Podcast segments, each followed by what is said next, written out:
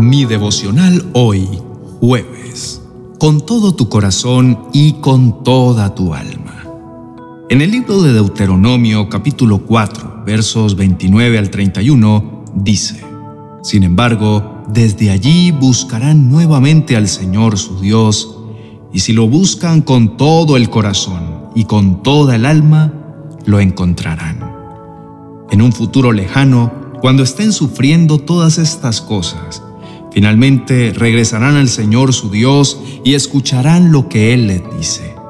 Pues el Señor su Dios es compasivo, no los abandonará, ni los destruirá, ni se olvidará del pacto solemne que hizo con sus antepasados.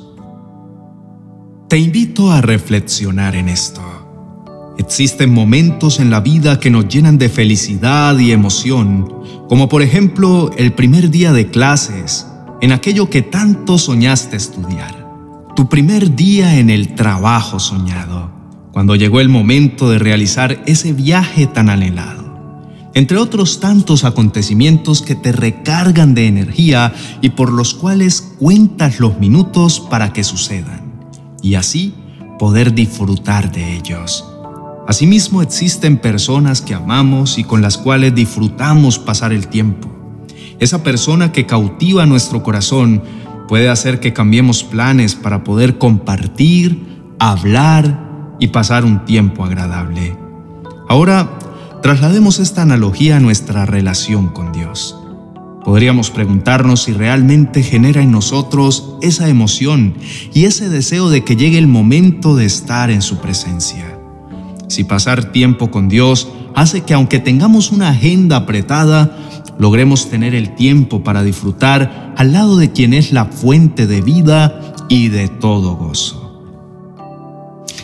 Realmente no siempre es así, y aunque buscar a Dios sea un hábito diario, en muchas de las ocasiones esto se convierte más en una actividad más que terminamos haciéndola de manera automática, y asimismo terminamos vacíos, como si este tiempo hubiese existido. Entonces, al pasar el día, nos preguntamos, ¿dónde está Dios?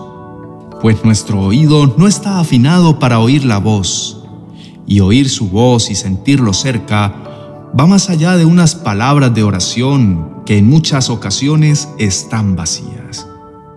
Dios sí desea que podamos buscar su presencia pero es necesario que lo hagamos con la actitud correcta, que lo hagamos con toda nuestra mente y con todo nuestro corazón.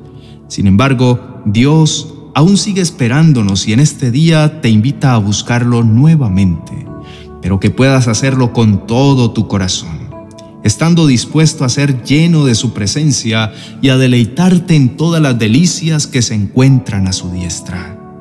Querido hermano, te invito a hacer tuya la siguiente oración para que Dios te muestre que a su lado hay placeres que permanecen para siempre. Oremos. Amado Padre Celestial, me acerco ante tu presencia con un corazón agradecido por tu infinita bondad. Gracias, mi Dios, por atraerme con lazos de amor e invitarme a pasar este hermoso tiempo a solas contigo. Tú me conoces tanto y sabes que necesitaba estas palabras en mi vida. Anhelo con todo mi corazón estar cerca de ti, conocerte y amarte con todo lo que soy. Estoy convencido, como dice tu palabra, que me mostrarás el camino de la vida, me concederás la alegría de tu presencia y el placer de vivir contigo para siempre. Gracias, mi amado Rey, por mostrarme que mi porción y mi recompensa eres tú. Enséñame en todo tiempo a tener en claro que mi prioridad es buscar tu rostro, pues sé que tú siempre estarás conmigo. En el nombre de Jesús, amén.